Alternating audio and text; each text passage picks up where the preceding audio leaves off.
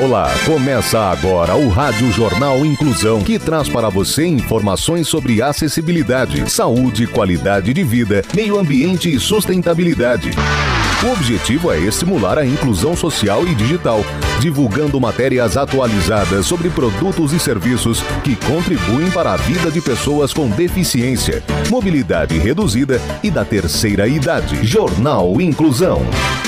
Olá, hoje é sexta-feira, dia 5 de maio de 2023. Eu sou Fernando Negrão Duarte e esse é o Rádio Jornal Inclusão. Hoje é dia da língua portuguesa. Participam dessa edição os repórteres Bárbara Bruno, Mariela Casavecchia, Rafael Filho, Rafaela Salum e Luiz Pio. Vamos para os destaques de hoje. Jornal. Jornal. Inclusão Brasil.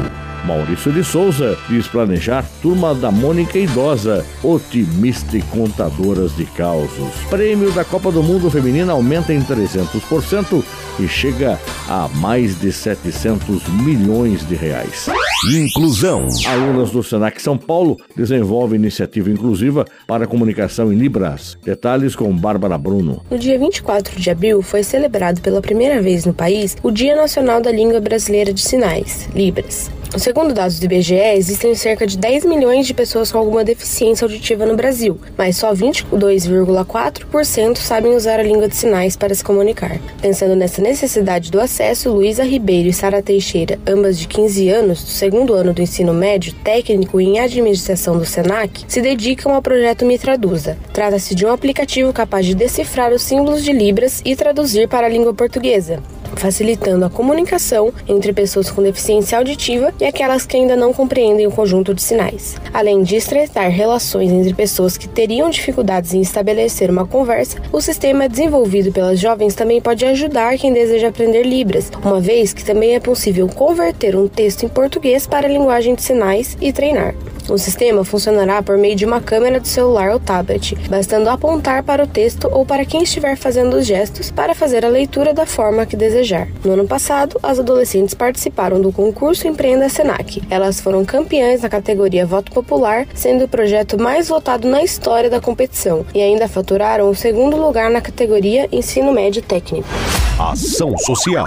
Metrópolis Music arrecada mais de 10 toneladas de alimentos. Os detalhes com Mariela Casavecchia. Em uma noite dedicada à música, o Metrópolis Music reuniu milhares de pessoas no show de Kiss e Deep Purple e da cantora Joss Stone. Além da alegria, uma das maiores marcas do Metrópolis Music é a solidariedade. As 10 toneladas de alimentos arrecadadas no inesquecível show do Kiss serão distribuídas em parceria com o programa Mesa Brasil do SESC, que funciona como a maior rede de bancos de alimentos da América Latina. O diretor regional do SESC do Distrito Federal, Valcides de Araújo, destaca que o trabalho realizado pela instituição por meio do programa Mesa Brasil é essencial para combater a fome e a pobreza nas comunidades carentes do Distrito Federal. O programa tem 321 instituições do Distrito Federal cadastradas e atende cerca de 96,7 mil pessoas, que recebem os alimentos até três vezes no mês. A parceria entre Metrópolis e o programa Mesa Brasil acumula resultados fantásticos. Um dos golaços da final da Supercopa do Brasil, oferecida pelo Metrópolis Sports em janeiro de 2023,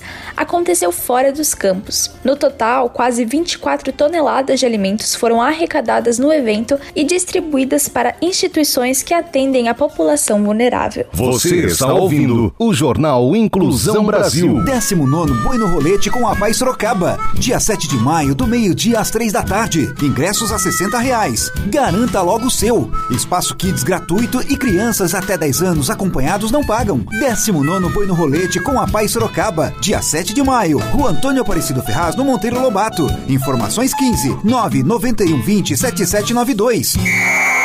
Esporte.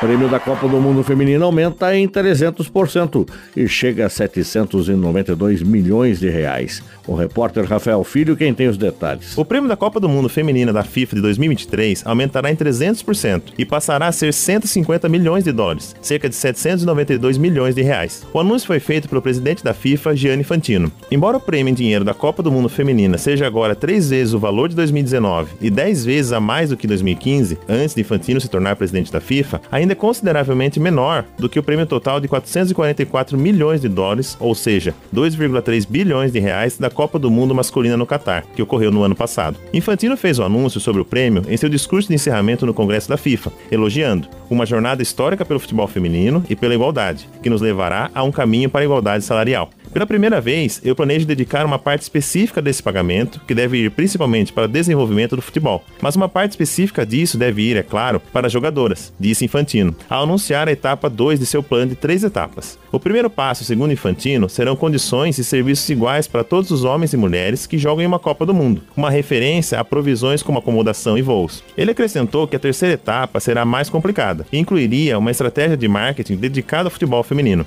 Nossa missão será conseguir igualdade nos pagamentos das Copas do Mundo de 2026 masculino e 2027 feminino, disse Infantino. A Austrália e a Nova Zelândia serão co-sediadores da Copa do Mundo Feminina de 2023, que acontecerá entre os dias 20 de julho e 20 de agosto. Melhor idade. Maurício de Souza diz planejar turma da Mônica idosa, otimista e contadora de causos. A repórter Rafaela Salum é quem tem as informações. Ao mesmo tempo em que concorre a uma vaga na Academia Brasileira de Letras, o autor e cartunista comemora os 60 anos das aventuras dos amigos do bairro do Limoeiro, que completaram no último mês de março. E para além de ter marcado gerações e gerações de famílias brasileiras ao longo deste período, a turma da Mônica se caracterizou por evoluir histórias e causos junto com a sociedade. Com uma legião de fãs das mais variadas idades, a Turma da Mônica evoluiu para alcançar públicos mais velhos, como o lançamento das histórias em formato mangá da Turma da Mônica Jovem, que ganhará adaptação para o cinema. Agora, ele diz que está nos planos a criação de outras fases da turma, como a adulta e a idosa. O cartunista ainda adiantou que os planos para essa nova fase seria retratar as histórias com novos causos reflexões ou, como ele próprio define, uma turma alegre e otimista. Seguindo o mesmo pensamento de acompanhar a evolução do leitor, Maurício de Souza abordou também, nestas décadas, a diversidade na Turma da Mônica, seja nas histórias ou na inclusão de personagens. É o caso de Dorinha, uma deficiente visual inspirada em Dorinha Noel, ou Jeremias, negro, Afinal, segundo o próprio define, a Turma da Mônica é universal. Dica de filme e dica de audiolivro. E a dica dessa semana é o filme Tigre Branco com Luiz Pio. O Tigre Branco conta a história de Balhan Hawaii e sua ascensão meteórica de aldeão pobre a empresário de sucesso na Índia moderna. Astuto e ambicioso, nosso jovem herói consegue se tornar o motorista dos milionários Ashok e Pink, que acabam de retornar da América. Tendo a sociedade o treinado para uma única função, a de servir, Balhan tornou-se indispensável aos olhos de seus ricos patrões. Contudo, após uma noite de traição, ele entende o quão longe esses senhores estão dispostos a ir para se protegerem. Prestes a perder tudo, Balhan se rebela contra um sistema fraudulento e desigual, buscando de vez a sua autonomia. Você pode assistir o filme pela Netflix. A classificação indicativa é de 18 anos. Quando vier à Índia, irá conhecer centenas de milhares de homens como eu. Motorista, desculpa, como se chama? É Bauran, senhor. Bauran, pode deixar. Só existe um jeito de escapar. Isso exige não um ser humano normal. O futuro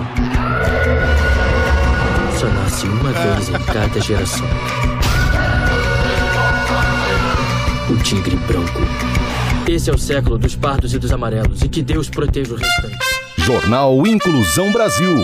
O Rádio Jornal Inclusão de hoje termina aqui. Você também pode escutar o Rádio Jornal Inclusão em formato de podcast no Spotify. Se quiser entrar em contato com a gente, envie um e-mail para radioniso.br, repetindo radioniso.br ou pelo nosso WhatsApp, número 15 99724 3329, repetindo 15 99724 3329. Obrigado pela audiência e até o próximo programa. Termina aqui o Rádio Jornal Inclusão, um projeto de extração extensão universitária da Agência de Comunicação da Universidade de Sorocaba. Jornalista responsável e apresentação, professor Fernando Negrão Duarte. Reportagens, Agência de Comunicação da Universidade de Sorocaba. Gravado no Laboratório de Comunicação da Universidade de Sorocaba, com edição de Douglas Vale e coordenação técnica de Luiz Rodrigues.